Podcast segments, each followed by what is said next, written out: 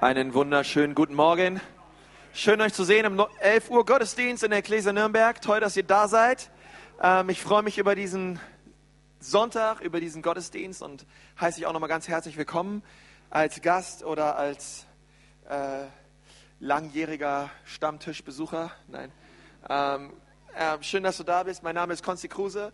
Ich bin Pastor dieser Gemeinde und wir haben heute so einen Vision Sunday, so einen kreativen Namen. Und ich habe den äh, der Predigt den, diesen, diesen Titel gegeben, diese Predigt musst du gehört haben. Also ähm, wir haben äh, diesmal so, dass auf allen Stühlen liegen, liegen die Gottesdiensthefte aus. Ihr dürft euch gerne Predigtmitschrift mitnehmen. Es ist heute ganz wichtig, dass ihr mitschreibt und es seht, ähm, was Gottes Vision ist für Gemeinde und was Gottes Herzschlag und Plan ist auch für dein und für mein Leben.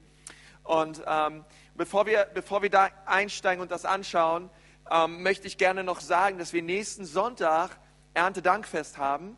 Am 4. Oktober, wir haben nicht nur eine Taufe, es ist auch Erntedankfest. Und wir wollen in dieser Zeit eine Mission, eine Missionskollekte, ein Missionsopfer einsammeln als gesamte Gemeinde, also alle Spenden, Kollekten, alles, was wir in diesen vier Gottesdiensten einsammeln, wird ausschließlich in die Mission gehen. Und ich möchte dich ermutigen, dass du dir überlegst, die Tage und vielleicht auch nächste Woche, hey, was, ähm, was will ich geben in die Mission. Wir werden diverse missionarische Projekte ähm, unterstützen. Wir haben ähm, in unseren eigenen Reihen äh, missionarische äh, Projekte und Leute, die auch in die Mission gehen. Aber wir werden auch ganz, ganz gezielt viel Geld dahin geben, dass wir unerreichte Völker erreichen wollen mit dem Evangelium. Ähm, es gibt ein ganzes 1040 Fenster auf der Weltkugel. Das ist Irak, Iran, Syrien, Libanon, ähm, Ägypten, auch die Türkei. Es gibt so viele ähm, auch, auch, auch wirklich Indien, Mongolei, ganz viele Länder, wo ganz, ganz, ganz viele Menschen leben, die noch nie das Evangelium gehört haben, die noch nie die Möglichkeit gehabt hatten, in ihrem Leben eine Bibel in der Hand zu halten. Und, ähm, und wenn wir nicht gehen, dann dürfen wir wenigstens geben. Und Menschen und Missionare und ähm, Organisationen unterstützen, die in diese Länder gehen und diesen Menschen dort das Evangelium von Jesus Christus predigen. Und ich möchte, äh, wir haben auf der Predigtmitschrift hinten eine Information für dich. Da findest du die Kontaktdaten unserer Gemeinde, die, die Kontoverbindung, ähm, den Verwendungszweck, ähm, Erntedank. Und wir wollen wirklich Gott danken. Wir sind, wenn die Bibel über reiche Menschen redet, dann meint sie uns. Okay, es geht uns so gut. Wir sind ein Prozent der Weltbevölkerung, denen es am aller, allerbesten gibt. Und es gibt da draußen ganz viele Leute, die brauchen uns, die brauchen unsere Finanzen, die brauchen unsere Unterstützung, die brauchen unsere Gebete, die brauchen unsere Spenden. Und ich bitte dich als dein Pastor, dass du in deinem Herzen dir überlegst, was gebe ich am Erntedankfest in die Mission.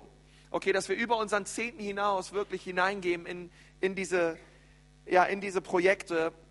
Wir haben letztes Jahr 11.000 Euro eingesammelt am Erntedankfest und das war ziemlich gut aber ich glaube, dass wir dieses Jahr nochmal was rauflegen, okay?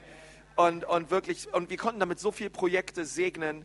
Ähm, wir werden nächstes Jahr, äh, nächsten Sonntag auch jemanden hier haben, der kurz davon berichtet, wie das Geld, was wir letztes Jahr gegeben haben, seiner ähm, Organisation und, und der Gemeinde in Afghanistan äh, es ihnen gesegnet hat. Und es ist einfach großartig zu sehen. Okay, also bewegt das bitte in deinem Herzen. Ähm, was wollen wir Erntedank hineingeben in Gottes Reich?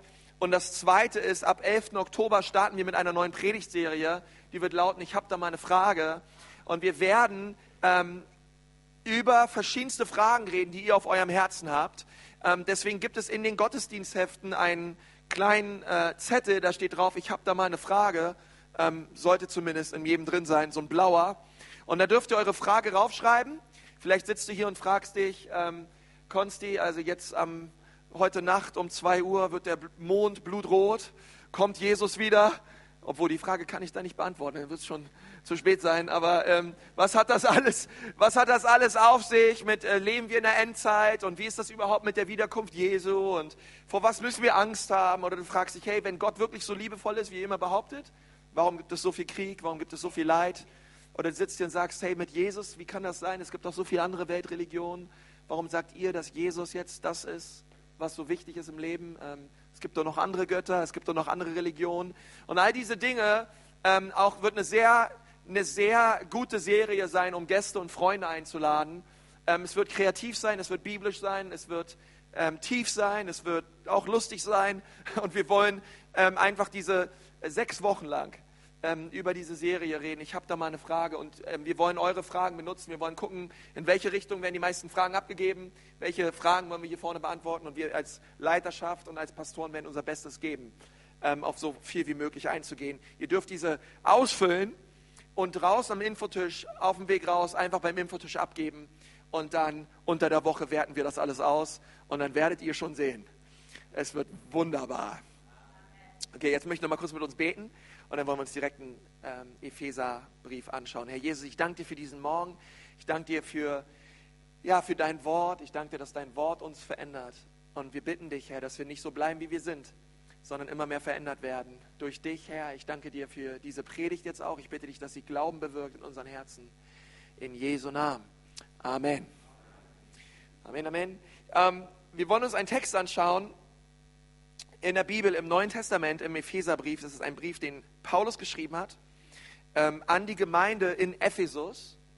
Und dort betet er für die Gemeinde ein wichtiges Gebet. Dieses Gebet ähm, geht erstmal zwei Verse lang und wir wollen uns dieses eine Gebet anschauen. Es gibt im Neuen Testament noch mehrere andere apostolische Gebete.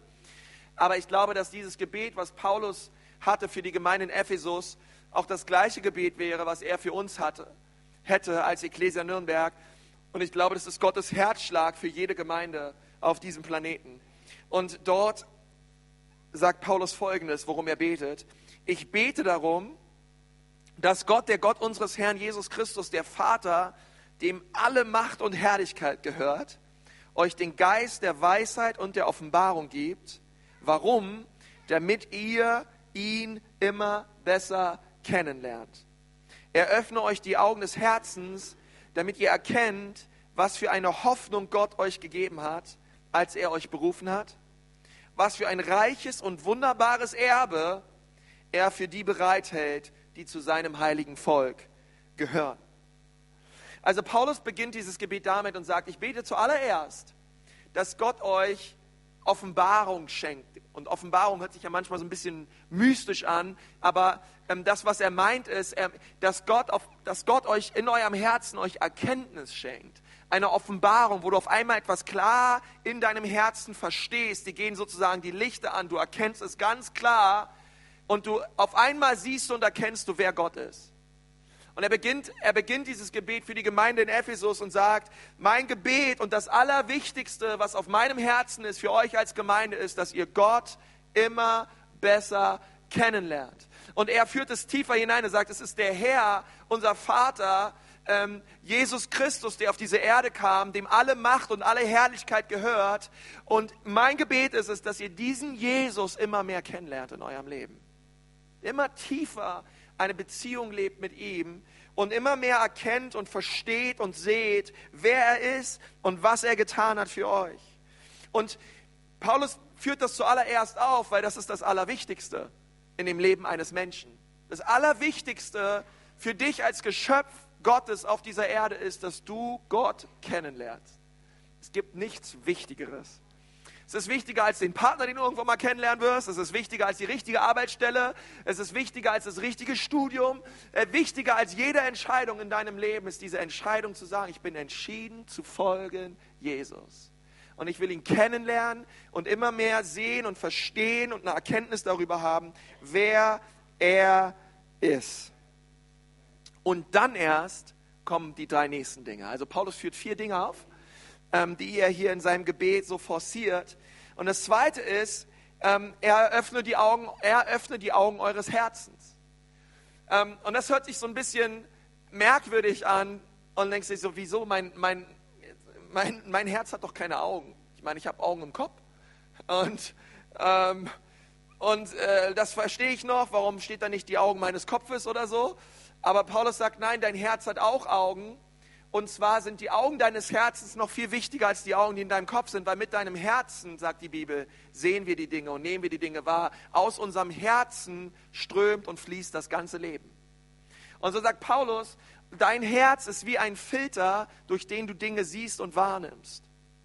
Jemand hat mal gesagt, du siehst die Dinge nicht, wie sie sind, sondern du siehst die Dinge, wie du bist. Und, und was immer wir, wie immer unser Herz ist, wie immer der Zustand unseres Herzens ist, ähm, ist ganz entscheidend darüber, wie wir unsere Welt wahrnehmen. Wenn mein Herz verwundet ist, wenn mein Herz voll ist mit Narben, wenn, wenn mein Herz voll ist mit Dingen, Verletzungen aus meiner Vergangenheit, hat das einen ganz, ganz wichtigen Einfluss darauf, wie ich meine Gegenwart sehe und wahrnehme und auch mein ganzes Umfeld. Und Paulus sagt, deswegen ist es das allererste, dass, eure, dass euer Herz gereinigt wird von aller Unreinheit, von aller Ungerechtigkeit, von allem Schmutz, dass es alles mal wegkommt durch das Blut Jesu. Und ihr richtig gereinigte Herzen habt. Das finde ich so, ich finde es so stark. Ihr sollt Gott, lernt Gott besser kennen. Aber das Zweite ist, ich bete, dass Gott die, die Augen eures Herzens öffnet. Und jetzt kommt das Wichtige, was ganz wichtig ist, damit ihr eure Berufung erkennt. Und wenn ihr sie erkennt, löst das ganz viel Hoffnung in euch aus. Die Hoffnung seiner Berufung. Das heißt, dieser zweite Schritt und dieser dritte Schritt sind direkt miteinander verbunden, im Gegensatz zu den anderen Schritten. Diese beiden stehen sozusagen zusammen. Paulus sagt, ähm, ich bete, dass Gott euch die, die Augen des Herzens öffnet, damit ihr eure Berufung erkennt. Und das ist ein ganz wichtiger Schlüssel, um deine Berufung zu erkennen, dass dein Herz gereinigt wird durch Jesus. Dass deine Augen, deine Herzensaugen ganz, ganz klar sehen. Okay, das ist sonst wie eine Brille, die verdreckt ist und die du auf der Nase hast. Du kannst einfach nicht klar sehen. Okay, ich gehöre leider oft mit zu diesen Autofahrern. Ich preise den Herrn, dass sie irgendwann eine Garage haben werden. Und so, wir, wir werden jetzt vorm Winter wahrscheinlich noch eine anmieten. Und, und meine Frau hat schon gesagt, ja, Hammer, kannst du nicht mehr kratzen und so weiter. Wir brauchen dieses Ding. Und ich habe gesagt, ja, stimmt, weil, weißt du, ich, gehör, ich bin manchmal so, weißt du, ich kratze so ein bisschen meine Seite frei, ich setze mich dann ins Auto, drehe die Heizung voll auf und denkst, ach, beim Fahren. Ja, nehmt euch einfach kein Beispiel dran, aber, ähm, und ich denke so manchmal, was Paulus hier sagt, ist, ähm, das wäre, als würdest du dich in ein völlig vereistes Auto setzen und du fährst einfach los und du siehst nicht richtig. Du, oder du setzt eine Brille auf, die schmutzig ist und ähm, du siehst nicht richtig. Und Paulus sagt, was siehst du nicht richtig? Du siehst nicht richtig, wozu Gott dich berufen hat. Also der allerwichtigste Schritt, um die Berufung Gottes zu erkennen, ist es nicht zu irgendeinem Menschen zu gehen, der Gott fragt oder ähm, irgendwie äh, irgendeine Konferenz zu besuchen oder irgendwas, sondern das Allerwichtigste, damit du deine Berufung kennst, ist es zuallererst, dass du dein Herz reinigen lässt von Jesus. Und dass du, dass, dass, dass die Stimme deiner Vergangenheit nicht, nicht die Stimme Gottes in deinem Leben ersetzt, sondern die, die Vergangenheit wirklich und das Blut Jesu gestellt wird und das, was Jesus für dich getan hat, damit ich heute und morgen sehe, was Gott für mein Leben vorhat. Das ist das Allerwichtigste. Ich erkenne meine Berufung dann, wenn Gott die Augen meines Herzens öffnet und ich auf einmal ganz klar sehe, was er für mich vorhat. Mark Twain hat mal gesagt, die zwei bedeutendsten Tage in deinem Leben sind der Tag, an dem du geboren wurdest und der Tag, an dem du herausfindest, warum. Und das finde ich interessant, weil es stimmt, jeder Mensch auf dieser Erde ist von Gott zuallererst gerufen, ihn kennenzulernen. Gott möchte Gemeinschaft haben mit, mit jedem Menschen auf dieser Erde. Ähm, der Mensch will nur nicht, aber Gott möchte immer. Gott liebt alle Menschen. Er ist für alle Menschen am Kreuz gestorben. Er ist für dich gestorben. Du darfst zu ihm kommen. Aber das Zweite ist, er möchte dein Herz reinigen. Und das Dritte ist, er möchte erkennen, dass du eine Berufung hast für dein Leben. Er möchte sehen, dass, dass, dass der Plan, den er für dein Leben hat, dass du den aus, auslöst. Und, und, und ich möchte dir eins sagen, wenn du erkennst, warum du auf dieser Erde bist, löst das ganz viel Hoffnung aus in deinem Leben. Ich verspreche es dir. Der Grund, warum Menschen ängstlich sind, depressiv sind, warum Menschen sich das Leben nehmen, ist ganz oft, sie haben keine Hoffnung mehr im Leben. Es gibt die Hoffnung ist weg, die Zuversicht ist weg. Und Gott sagt, ich möchte dir diese Hoffnung, ich möchte diese Zuversicht schenken. Und ich möchte dir ganz klar zeigen, was ich mit deinem Leben vorhabe und was ich mit deinem Leben tun möchte. Also der, der, der allererste Schritt ist, Gott möchte, dass wir ihn immer besser kennenlernen. Das zweite ist, er möchte, dass er er möchte die Augen unseres Herzens öffnen. Er möchte unser Herz reinigen, damit wir drittens ganz klar sehen, wozu er uns berufen hat.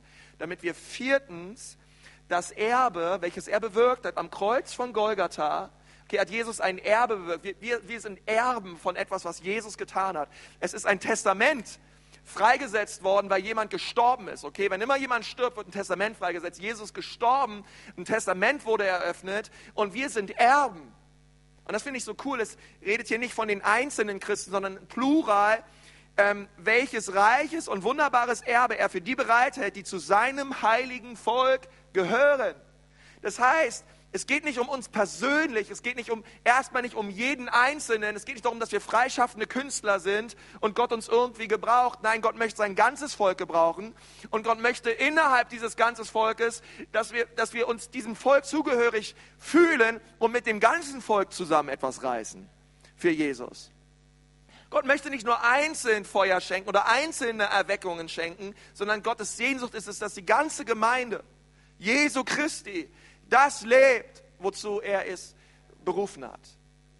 Und, ähm, und das wollen wir als ganzes Volk wahrnehmen, diesen Schritt wollen wir gehen. Ähm, wir sehen uns niemals als einzelne Leute, die irgendwie losgelöst von Korrektur, losgelöst von Leidenschaft und Leiterschaft uns irgendwie durch diese Welt boxen. Nein, sondern wir haben Brüder und Schwestern, wir dürfen rechts und links unsere Hand ausstrecken und sagen, hey, gemeinsam dürfen wir diese Stadt für Jesus verändern. Halleluja. Preis den Herrn. Danke für die fünf Klatscher. Den ersten Schritt, und ich möchte, dass wir ganz kurz diese fünf Schritte, äh, diese, diese, diese, ähm, diese vier Schritte sehen, ähm, die Gott vorhat für unser Leben. Und dass wir, die, dass, dass wir einfach darüber kurz reden und, und, sehen, und, und uns überlegen, Gott, welcher Schritt ist in meinem Leben dran? Und wenn ihr schon länger zu uns in den Gottesdienste kommt, ich, ich liebe es, wenn wir irgendwie praktisch werden, wenn wir irgendwie verstehen, okay, was unterm Strich bedeutet das für mich. Ähm, aber den allerersten Schritt, den ich genannt habe, und, und ich möchte, dass wir das mal kurz, mal kurz drüber reden, ist, ist dieser erste Schritt, lerne Gott kennen. Lerne Gott kennen. Lerne Gott kennen. Nun, das Wort kennenlernen, was Paulus hier gebraucht, das ist im Griechischen das Wort Ginosko. Und das ist kein, kein intellektuelles, kognitives Kennenlernen, irgendwie wie ich meinen Friseur kenne oder mein Hündchen kenne oder die Betriebsanleitung meiner Waschmaschine kenne, sondern es ist ein persönliches, intimes, tiefes Kennen des Wesens Gottes. Es ist nicht, versteht ihr, es ist nicht so, wie ich irgendeinen Fritzen kenne von nebenan oder so, ja, sondern Gott möchte, sehnt sich nach intimer Gemeinschaft mit dir. Ähm, in der Bibel steht, Adam erkannte seine Frau Eva. Und das ist das gleiche Wort, was hier gebraucht wird von Paulus. Ähm, und als er sie erkannte, bedeutet das nicht, dass sie sich hingesetzt haben, Candlelight Dinner und Adam lernte erstmal Eva kennen, sondern gemeint ist, dass sie, dass, dass sie eigentlich gemeint ist, dass sie intim waren. Und ähm, so intim waren, äh, dass sie die Erde bevölkert haben und Adam erkannte seine Frau.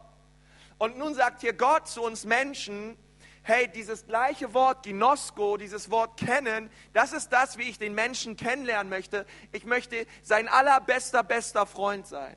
Ich möchte sein aller, allergrößter Herr sein. Ich möchte sein aller, allergrößter Liebhaber sein. Ich, ich möchte alle die tiefsten Gefühle deiner Seele und deines Herzens mit dir teilen. Ich möchte bei dir sein. Ich möchte dich kennen. Okay, weil ich möchte dir sagen, die Vision dieser Gemeinde ist es nicht, einen Saal zu füllen. Die Vision in dieser Gemeinde ist es nicht, vier, fünf, sechs, sieben, acht, neun Gottesdienste zu haben, sondern die Vision dieser Gemeinde ist es, dass wir Gott kennenlernen. Und wenn du hier sitzt und du lernst diesen Gott, du kennst diesen Gott noch nicht, dann bete ich, dass du ihn heute kennenlernst. Und dass du sagst, Gott, ich will dich kennenlernen. Anscheinend hast du einen Plan für mein Leben, aber noch viel, viel, viel wichtiger, anscheinend möchtest du mir all meine Schuld und all meine Sünden vergeben. Und ich möchte Ja sagen zu dir. Ich möchte dich in mein Leben einladen, aber dass auch die ganz vielen anderen hier, die Gott bereits kennen, ihn immer tiefer kennenlernen. Versteht ihr? So ein Sonntaggottesdienst kann das nicht leisten. So ein Sonntaggottesdienst ähm, würde viel, viel, viel zu kurz greifen, selbst wenn der Gottesdienst 24 Stunden gehen würde. Übrigens. Was macht es, was ist der Kern dessen, dass ich Gott kennenlerne? Hey, es ist das tägliche Gott suchen. Es ist die tägliche Zeit im Gebet. Es ist das, wenn, wenn, wenn ich wirklich diese, diese Liebe Gottes persönlich erwidere, in meinem, in meinem alltäglichen Leben. Wisst ihr, Gott ist nicht gekommen, um uns irgendwie Tradition zu schenken oder irgendwelche vorgefertigten Be Gebete, damit wir sie irgendwie runterrattern und ähm, damit wir irgendwie eine Tradition oder eine Formalie erfüllen, sondern Gott ist gekommen, damit wir ihn kennen. Wir ihn tief und persönlich kennen. Und, ähm, und das ist das, was ich auch bete für uns als Gemeinde. Gott schenke es, dass in der Ecclesia Nürnberg jeder dich tiefer und tiefer kennenlernt. In Matthäus 7 sagt Jesus etwas sehr Wichtiges. Nicht jeder, der zu mir sagt, Herr, Herr, wird in das Reich der Himmel eingehen, sondern wer den Willen meines Vaters im Himmel tut. Viele, sagt mal viele, werden an jedem Tag zu mir sagen, Herr, Herr, haben wir nicht in deinem Namen geweissagt, in deinem Namen Dämonen ausgetrieben und in deinem Namen viele Wundertaten vollbracht? Hey, ist doch super Sache, oder? Menschen wurden gedient, Leute sind geheilt worden. Hey, da waren sogar Gnadengaben, die ausgelebt wurden ähm, man hat geweissagt und dann sagt Jesus, dann werde ich ihnen bezeugen, ich habe euch nie genossgut. Ich habe euch nie gekannt. Ich habe nie, ich habe euch nie gekannt, so wie man, wie man seinen allerbesten Partner und Freund kennt. Und das ist so eine, und er sagt, weicht vor mir gesetzlos. Und ich denke, das ist so eine wichtige Warnung für uns als Gemeinde. Um was geht es? Es geht darum, dass wir Gott kennenlernen. Unterm Strich geht es darum, dass wir Gott kennenlernen. Dass wir immer tiefer ihn lieben und Gemeinschaft mit ihm haben. Und, und das ist mein Gebet so. Und, ähm, und, ich, und ich bitte dich so, dass du dich auf diese geistliche Reise gibst und, und, und sagst, heute, ich, ich will Gott kennenlernen. Nun, woher weiß ich, ob ich Gott kenne oder nicht? Ähm, eine gute Frage, 1. Johannes 2, Vers 3 steht, und daran erkennen wir, ob wir ihn erkannt haben. ähm, wenn wir seine Gebote halten. Okay, also äh, Gott möchte es ganz, Gott möchte dich ganz klar im, äh, Gott ist immer klar, aber er möchte, dass du ganz klar weißt, woher weiß ich jetzt, ob ich ihn kenne? Nun, du weißt, ob du ihn kennst, ob du seine Gebote hältst. Du weißt, eine andere Übersetzung sagt, ich weiß, ob ich ihn kenne, ob ich, ob ich seinen Willen in meinem Leben tue. Tue ich den Willen Gottes in meinem Leben? Und ich möchte dir, ich möchte dir einen ganz ähm, praktischen nächsten Schritt geben, wo du sagen kannst, ich will den Willen Gottes tun in meinem Leben. Und dieser Schritt lautet, lass dich taufen. Ähm, die Taufe ist kein Wunschdenken Gottes. Wenn du hier sitzt und du hast Gott kennengelernt und du bist noch nicht getauft, ähm, dann lass uns doch seinen Willen tun und den nächsten Schritt gehen und uns taufen lassen. Ähm, wir haben da letztens drüber geredet. Ähm, wir hatten so ein Treffen mit dem Wachstumsfahrt-Team ähm, und, ähm, und, dann, und dann haben wir gesagt, es ist so wichtig, Leute dahin zu führen, weil wir haben gemerkt, wir fragen Leute, ob sie getauft sind und sie sagen ja. Und dann ähm, ist es oft so, man, man, okay, man geht einfach weiter und man redet mit Leuten weiter. Und dann merken wir immer mehr, Leute sagen ja, aber sie meinen ihre Kindertaufe. Oder sie meinen ihre Säuglingstaufe. Und, ähm, und ich möchte dir sagen, hey, es gibt 27 Taufereignisse im Neuen Testament. Und bei jeder Taufe im Neuen Testament ging der Taufe immer eine persönliche Entscheidung für Jesus voraus. Sie kam nie danach. Die Buße kam immer davor. Sie kam nie danach. Es waren immer Menschen, die sich dazu entschieden haben, aus freien Stücken Jesus nachzufolgen und sich taufen zu lassen. Und wir lesen das in Apostelgeschichte 2, Vers 38. Da sprach Petrus zu ihnen, tut Buße und jeder von euch lasse sich taufen auf den Namen Jesu Christi zur Vergebung der Sünden. So werdet ihr die Gabe des Heiligen Geistes empfangen. Und wenn du hier sitzt und du sagst, woher weiß ich, ob ich Gott kenne? Du weißt es, indem du nach seinem Willen fragst. Und ich möchte dir sagen, es ist Gottes Wille für jeden Menschen, auf dieser Erde, der ihm nachfolgt, dass er sich taufen lässt. Die Taufe bedeutet, ähm, dass etwas in meinem Herzen geschehen ist, was ich nun öffentlich tue, ausspreche und bekenne. Weißt du, nicht alles, was in deinem Herzen stattfindet, musst du Leuten erzählen. Also ich weiß, es gibt Leute, die machen sowas, ja, die haben das Herz auf der Zunge und erzählen allen Leuten alles Mögliche, ob du es hören willst oder nicht. Ähm, aber äh, Gott sagt, das brauchst du gar nicht tun. Aber es gibt eine Sache, wenn sie in deinem Herzen passiert ist, wenn Gott die Augen deines Herzens erleuchtet hat, wenn du Buße getan hast, wenn dein Herz reingewaschen wurde durch Jesus, das ist etwas, das muss jeder hören. Okay? Also ich möchte dich ermutigen, ein praktischer Schritt. Lass dich taufen. Nächste Woche. Um 17.30 Uhr. Auf was willst du warten? Oh, da werde ich ganz nass. Na und? 160.000 Christen wurden dieses Jahr ermordet oh, das ist so unbequem für mich, 17.30 Uhr, ich weiß nicht, wie ich das hinkriegen soll oder ich weiß nicht, ob ich das tun soll. Hey, wir müssen aufwachen, ihr Lieben.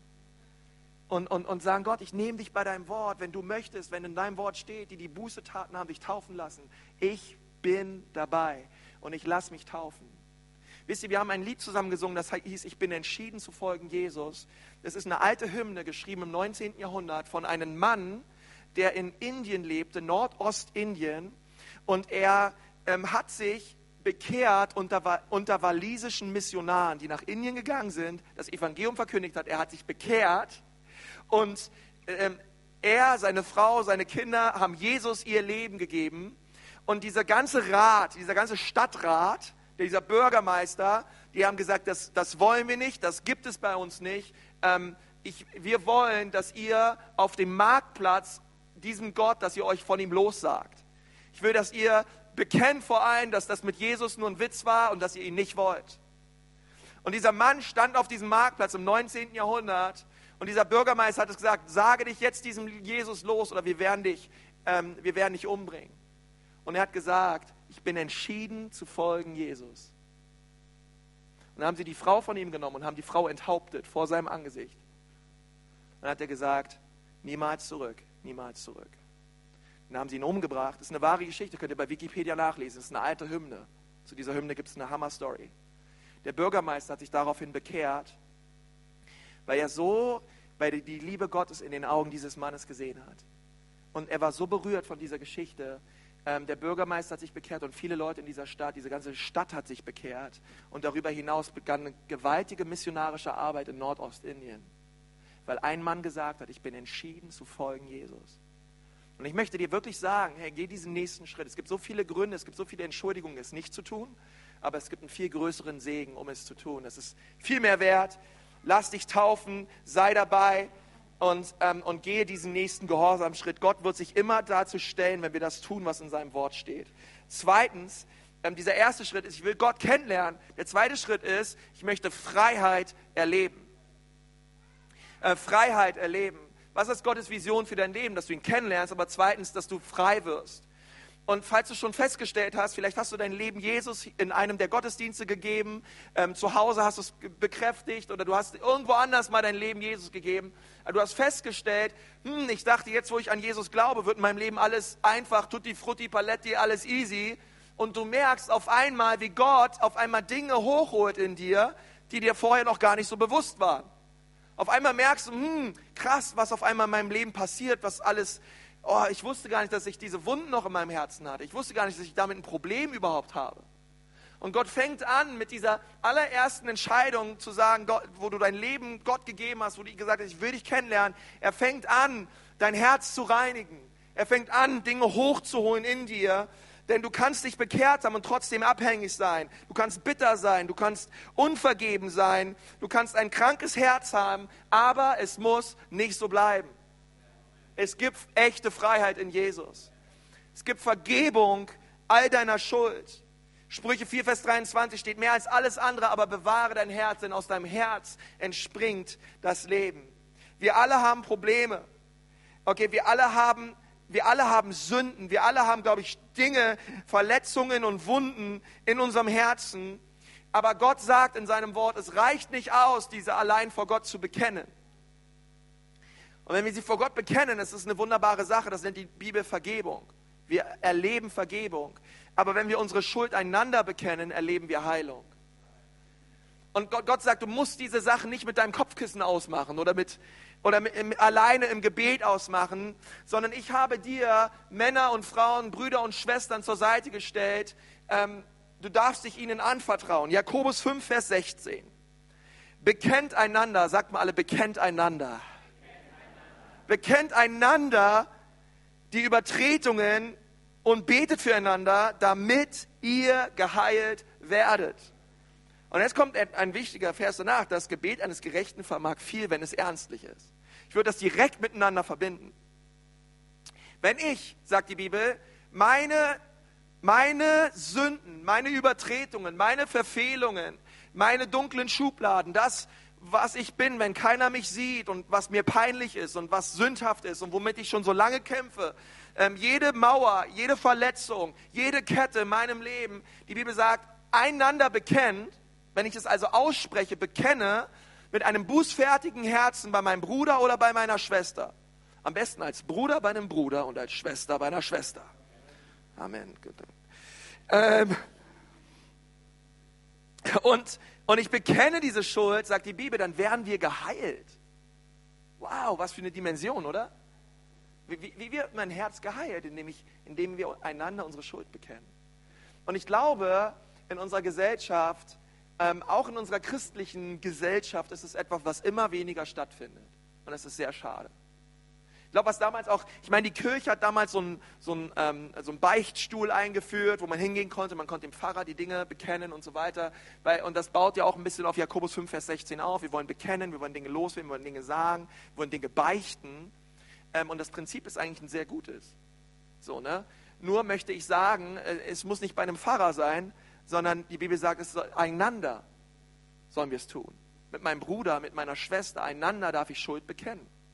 Ich brauche mich nicht zurückziehen, ich brauche mich nicht isolieren, ich brauche nicht einsam mein Leben als freischaffender Künstler mit Gott zu führen, sondern ich darf Brüder und Schwestern haben an meiner Seite, mit denen ich zusammen Leben teile. Und mein nächster praktischer Schritt für dich wäre, gehe in eine Kleingruppe. Finde eine Kleingruppe. Finde einen Ort, wo du Menschen triffst, mit denen du zusammen bist. Weißt du, bei unseren Kleingruppen, es geht nicht darum, dass wir Sport machen, dass wir irgendeinen Grundlagenkurs besuchen, dass wir irgendwie ähm, irgendeinen Live-Kurs besuchen, irgendwie häkeln oder kochen zusammen. Das mag alles nett sein. Das ist nicht das Herz von Kleingruppe. Das Herz von Kleingruppe ist, dass wir uns treffen, dass wir, dass wir auf einer Herzensebene uns begegnen und dass wir anfangen, uns gegenseitig die Schuld zu bekennen. Nun, das passiert nicht nach dem ersten, zweiten, dritten oder vierten Mal, manchmal auch nicht nach, auch manchmal nicht nach drei Monaten. Deswegen ist es wichtig, dass wir konstant investieren in Beziehung. Gottes Herzschlag ist es, dass in Ecclesia Nürnberg jeder einen Freund hat, jeder eine Freundin hat, Menschen haben, mit denen wir zusammen leben. Es gibt eine, eine Statistik, eine eigentlich eine recht traurige Statistik, die Nürnberg anführt, deutschlandweit. Und das ist die Tatsache, dass Nürnberg die Stadt ist mit den meisten Single-Haushalten. Über jede zweite Wohnung in dieser Stadt wohnt jemand alleine. Überleg mal, jede zweite Wohnung, 50 Prozent aller Wohnungen werden bewohnt von Singles. Zieh dir das mal rein. Das ist, äh, das ist ein Wert, da kommt keine andere Stadt in Deutschland ran. Und so viele Singles wohnen in unserer Stadt, aber es bildet auch unseren, unsere Gesellschaft wieder. Es bildet manchmal auch das Fränkische wieder. Ich ziehe mich zurück, ich habe mein eigenes Ding und ähm, ich komme mit meinem Leben schon alleine klar. Nein, kommst du nicht. Wir brauchen einander. Du brauchst Menschen in deinem Leben. Wir müssen mal zusammen Mittag essen. Wir müssen mal zusammen Abendbrot essen. Wir müssen uns mal treffen. Wir müssen mal zusammen reden. Wir brauchen Freundschaften untereinander, unter Paaren, unter Singles, unter, unter Familien. Wir brauchen einander. Okay? Und es gibt keine Ausrede für dich, nicht in eine Kleingruppe zu gehen sondern wir brauchen dich. Und wenn du sagst, hey, ich möchte auch gerne eine Kleingruppe starten, vielleicht hast du den Wachstumspfad schon gemacht und du, und du, und du bist getauft und liebst mit Jesus, aber du hast es auf dem Herzen, dann komm heute zum Kleingruppenleitertraining oder nächste Woche und, und, und starte eine eigene Gruppe. Aber Gott möchte, dass jeder in der Ecclesia Nürnberg in einer Gruppe ist. Hau mal deinen Nachbarn an und sag mal, komm in eine Gruppe. okay? Du musst das Leben nicht alleine leben, sondern es gibt, du brauchst Menschen, um dich herum. Du brauchst nicht isoliert zu sein, du brauchst nicht länger einsam zu sein, sondern Gott möchte, dass wir einander unterstützen und einander, ähm, einander helfen. Denn ich möchte dir sagen, jede Gemeinde ist zu groß, ähm, wenn wir niemanden kennen. Ob du in einer 50-Mann-Gemeinde bist, 500-Mann-Gemeinde bist oder 5000-Mann-Gemeinde bist, wenn du niemanden kennst, wirst du irgendwann wieder gehen. Ist einfach so. Aber wir wollen, dass du Leute kennenlernst und wir wollen als Gemeinde alles dafür tun, aber du musst auch einen Schritt tun, bitte, du musst auch einen Schritt tun. Und äh, wir wollen unser Bestes geben, aber wir können dich ja nicht irgendwo hinboxen, okay? Ähm, und das wollen wir auch gar nicht. Wir legen viel lieber Arm um dich und helfen dir, aber du musst dir auch musst dir helfen lassen, okay? Also komm in eine Gruppe, sei mit dabei, geh einfach mal auf Ecclesia Nürnberg und dann wirst du schon alles andere finden. Und ähm, wir, brau wir brauchen, wir, Freiheit erleben wir, indem wir einander die Schuld bekennen. Und ähm, ist ein ganz wichtiger Schritt. Und der dritte Schritt, der vorletzte Schritt ist, entdecke deine Bestimmung. Das erste ist, Gott möchte, dass wir ihn kennenlernen. Was ist Gottes Vision für dein Leben? Was ist Gottes Vision für diese Gemeinde? Ist, dass du Gott kennenlernst. Das zweite ist, dass du Vergebung erlebst in deinem Leben und frei wirst und in eine Kleingruppe gehst. Und das dritte ist, dass du wirklich deine Bestimmung entdeckst. Und das ist ein ganz wichtiger Punkt. Wir haben viel darüber geredet, aber ähm, wir können unsere Bestimmung nicht entdecken und nicht sehen, wenn unsere, wenn unsere Herzensaugen nicht klar sehen. Römer 12, Vers 6. Gott hat jedem von uns unterschiedliche Gaben geschenkt. Jedem Einzelnen von uns. Und ähm, jeder Einzelne hat andere Gaben. Ähm, und was hier eigentlich im griechischen Text steht, ist das Wort Gnadengaben. Es ist nicht nur eine Gabe, es ist eine Gnadengabe. Aber dieses Wort Gnadengabe, was da ist, es ist nicht die Gnade, die Gott dir geschenkt hat, als du dich errettet hast. Es ist nicht diese rettende Gnade, sondern es ist eine Geistesgabe. Es ist eine Geistesgnade. Es ist eine Gabe, dass die Gott dir geschenkt hat. Und wenn du in dieser Gabe lebst und wenn du in dieser Gabe dienst, schenkt Gott eine ganz besondere Gnade. Das ist das, was damit gemeint ist. Ganz besondere Gnade. Und wisst ihr, dieser Raum ist voll mit Menschen und wir alle haben unterschiedliche Begabungen. Wir alle haben unterschiedliche Talente und so wollte es Gott. Weißt du, dass keine Schneeflocke, die vom Himmel fällt, gleich aussieht unter dem Mikroskop? Das ist abgefahren. Ihr müsst das mal googeln. Ich habe es kaum glauben können. Ich habe so eine Predigt gehört auf der Bundeskonferenz. Da hat ähm, einer Schneeflocken vorne ran gemacht. Und er hat darüber erzählt, wie unterschiedlich jede Schneeflocke ist. Da kannst du sagen, also Gott, jetzt lass mal die Kirche im Dorf, ja. Also auf die Dinger achtet doch eh keiner, das wird zu Matsch. Und äh, ist ja, irgendwann hört es dann mit der Kreativität auch mal auf. Jede Flocke, die sehen aber richtig abartig anders aus. Richtig, die einen sehen so richtig aus wie so Bäume, andere sehen aus wie so Sträucher und Äste und so richtig abgefahren. Jede Schneeflocke sieht anders aus.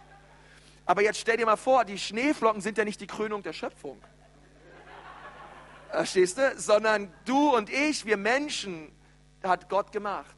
Und für Schneeflocken gab er auch nicht seinen Sohn, sondern für uns Menschen. Und wie viel mehr hat Gott Kreativität, Andersartigkeit und Gnadengaben in seinem Leib ausgegossen über alle möglichen Menschen, die hier sind, die meine Stimme hören. Und Gott sagt, hey, diese Gabe, die habe ich euch gegeben, damit ihr einander dient.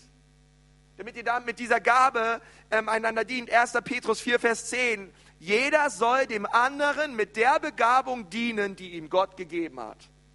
Wenn ihr die vielen Gaben Gottes in dieser Weise gebraucht, setzt ihr sie richtig ein. Wow, hier gibt es Leute, die lieben Kids, die lieben Kinder. Wisst ihr, dass wir jetzt gerade Kindergottesdienst haben, oben im ersten Stock. Wir haben drei verschiedene Gruppen, von drei bis sechs, von sechs bis neun, von neun bis zwölf. Menschen, die sich hier rein investieren, Sonntag für Sonntag, damit die Kinder Jesus kennenlernen. Damit die Kinder Freiheit erleben, damit die Kinder wirklich erleben, was, was für einen herrlichen Plan Gott für ihr Leben hat. Okay? Und es ist eine hervorragende Arbeit. Und diese Menschen lieben Kinder. Und einige von euch, würden wir euch in den Kinderdienst stecken, ihr würdet die Kinder wahrscheinlich knebeln und, ähm, weil ihr habt nicht die Gabe dafür, okay? Keine Ahnung. Aber, ähm, aber versteht ihr, es gibt so viele unterschiedliche Gaben. Und der Kinderdienst ist eine Hammergabe. Wenn du hier sitzt und sagst, ich habe ein Herz für Kids, ich liebe Kinder und ich möchte ihnen das Evangelium weiterbringen. Hey, komm ins Kids-Team. Komm, sei mit, sei mit am Start. Bring dich ein. Was ist mein nächster praktischer Schritt? Ist, besuch den Wachstumspfad. Der Wachstumspfad ist kein Jüngerschaftskurs. Er ist nicht dafür da, um dich tiefer in irgendwelche Glaubenswahrheiten reinzuführen. Der Wachstumspfad ist ein äh, Mitgliedschaftskurs unserer Gemeinde, der dir in vier verschiedenen Sonntagen aufzeigen soll, was die Vision Gottes ist für dein Leben und was die Vision Gottes ist dieser Gemeinde und wie diese Gemeinde dir helfen kann, in einen Dienst hineinzukommen, wo du merkst, da habe ich eine Gabe für. So hat Gott mich gemacht. Ich bin Teil seines Leibes und ich habe eine Funktion. Und diese Funktion, die darfst du hier einsetzen. Du wirst gebraucht, du wirst geliebt. Läuft der Laden noch ohne dich? Ja, irgendwie schon. Soll der Laden ohne dich laufen? Nein. Wir wollen dich. Wir brauchen dich. Und, und die Gemeinde ist und die verschiedenen Dienste sind nur halb so viel wert ohne dich. Du wirst gebraucht. Okay? Lass uns, lass uns aufhören, irgendwie Besucher zu sein und lass uns anfangen, mal mitzuspielen. Macht viel mehr Spaß. Ich verspreche dir, jeder Dauerkartenbesitzer beim Club würde viel lieber mitspielen. Ich verspreche es dir. Ähm, weil Mitspielen mehr Spaß macht. Und, ähm, und, man, und man merkt, dass man vom Platz geht und wow, heute hat Gott Großartiges getan. Ähm, und 1. Korinther 12, Vers 1 möchte ich noch sagen, nun möchte ich, liebe Brüder und Schwestern, nicht länger, nun möchte ich euch, liebe Brüder und Schwestern, nicht länger im Unklaren lassen über die Gaben, die der Geist Gottes schenkt. Und das ist das, was wir wollen. Ähm, mein lieber Freund Jan Henke hier vorne, steh mal kurz auf, dass ihr ihn mal gesehen habt. Okay, er, Er äh, leitet zum Beispiel Entdecke 3.0, ein Kurs, wo wir dir helfen wollen, die Gnadengaben Gottes zu entdecken, weil wir wollen euch nicht im Unklaren lassen über die Gabe, die Gott dir geschenkt hat. Wir wollen es nicht länger, dass wir im Unklaren geblieben werden, sondern du sollst ganz klar wissen, wie hat Gott mich gemacht und welche Begabung hat er mir geschenkt. Und du bist voll mit Gold, okay? Ähm, und, und Gott hat so viel Gutes in dich hineingelegt. Komm zum Wachstumspfad als, als deinen nächsten Schritt. Und dann das vierte ist, warum all das? Ähm, all das, ich sage dir warum, weil, weil es einen Auftrag gibt. Ähm, es gibt einen Auftrag. Warum ähm, starten wir als Gemeinde einen Gottesdienst nach dem anderen? Ich möchte mal was ganz ehrlich sagen unter uns Pastorentöchtern. Ähm, wir könnten hier auch sagen, bei 80, 90 Leuten ist Schluss. Wir haben hier einen netten Gottesdienst, jeden Tag um 11 Uhr, ähm, bespaßen ein paar Kids. Äh, jeden Sonntag um 11 Uhr bespaßen ein paar Kids. Ich kriege mein Gehalt und es reicht. Wir singen ein paar nette Lieder und gehen nach Hause. Das ist aber nicht der Auftrag Gottes. Menschen kommen in die Hölle. Himmel und Hölle ist Realität. Es gibt wirklich diesen Ort Hölle. Ich meine, wir glauben dran. Wir glauben dran, dass jeder Mensch, nachdem er stirbt, entweder an, an zwei Orten geht, entweder in den Himmel oder in die Hölle. Und wir wollen es als Gemeinde den Nürnbergern so schwierig machen wie möglich, in die Hölle zu kommen. Deswegen können wir es uns nicht leisten, uns zurückzulehnen, langsam zu machen und irgendwie zu gucken, dass Leute zufällig irgendwie Jesus kennenlernen. Nein, es braucht eine lebendige Gemeinde, voll mit lebendigen Menschen, die was tun, die einen Unterschied machen. Das ist der vierte Schritt. Einen Unterschied machen die Salz und Licht sind. Salz und Licht sind in der Gemeinde, Salz und Licht sind auf ihrer Arbeitsstelle, zu Hause mit ihren Kindern, ähm, in ihrem Studium, auf ihrer Schule. Hey, Gott möchte, dass wir einen Unterschied machen mit seinem heiligen Volk zusammen. Wir alle sind gemeint, plural und möchte, dass wir ihn kennenlernen. Danach möchte er, dass wir frei werden. Danach möchte er, dass wir unsere Bestimmung entdecken. Und das vierte ist, warum? Damit wir einen Unterschied machen. Damit wir die Welt verändern für Jesus. In Johannes 15, Vers 16 steht, und damit möchte ich abschließen, nicht ihr habt mich erwählt, sondern ich habe euch erwählt, damit ihr euch auf den Weg macht und Frucht bringt, die bleibt. Okay, wiederum, es geht nicht darum, einen vollen Saal zu kriegen, sondern es geht darum, Menschen in Jüngerschaft zu führen. Es geht darum, dass wir Frucht, es geht nicht darum, dass Leute vorne reinkommen und hinten irgendwann wieder raus aus der Church, dass wir irgendwie ein großer, ein großer äh, äh, äh, Durchlauferhitzer sind hier, okay? Und Leute einfach nur durchlaufen, ein bisschen Feuer äh, fangen und dann wieder weg sind und unterm Strich bei Joyce Meyer wieder vor der Glotze landen Sonntagmorgens. Okay?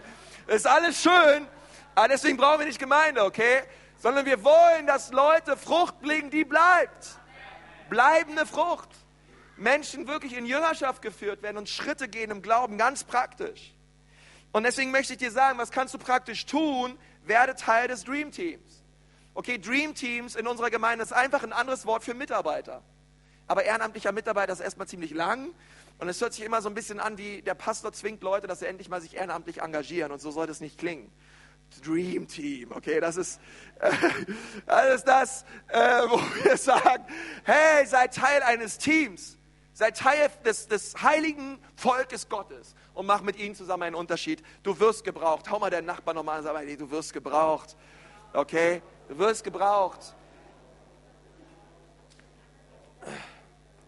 Okay, ich möchte gerne abschließen. Es gibt vier Dinge, die wir hier in der Ecclesia sehen wollen und die wir tun. Das erste ist, wir wollen, dass Menschen Gott intim und persönlich kennenlernen immer tiefer hineinkommen in die Erkenntnis Gottes. Das Zweite ist, wir wollen, dass Menschen ihre Vergangenheit überwinden, gereinigt werden durch das Blut Jesu, echte Freiheit erleben und hineinkommen, Heilung erleben durch Kleingruppen. Das Dritte ist, wir wollen, dass Menschen ähm, wirklich in die Bestimmung und in die Berufung Gottes hineinkommen, die er für ihr Leben hat. Das wollen wir durch den Wachstumspfad tun. Und das Vierte, wir möchten, dass Menschen einen Unterschied machen in dieser Welt, Licht und Salz sind. Und das wollen wir unter anderem durch die Dream Teams tun. Aber das tun wir auch ganz persönlich zu Hause, in unserer Familie, in unseren Schulen. Aber wir sind Teil eines Teams ähm, und wir werden es alles zusammentun. Und, und so möchte ich dich ermutigen, ähm, am Ende dieser Predigt diesen allerersten Schritt zu gehen und zu sagen, ich möchte heute Gott kennenlernen. Ich möchte heute Gott kennenlernen.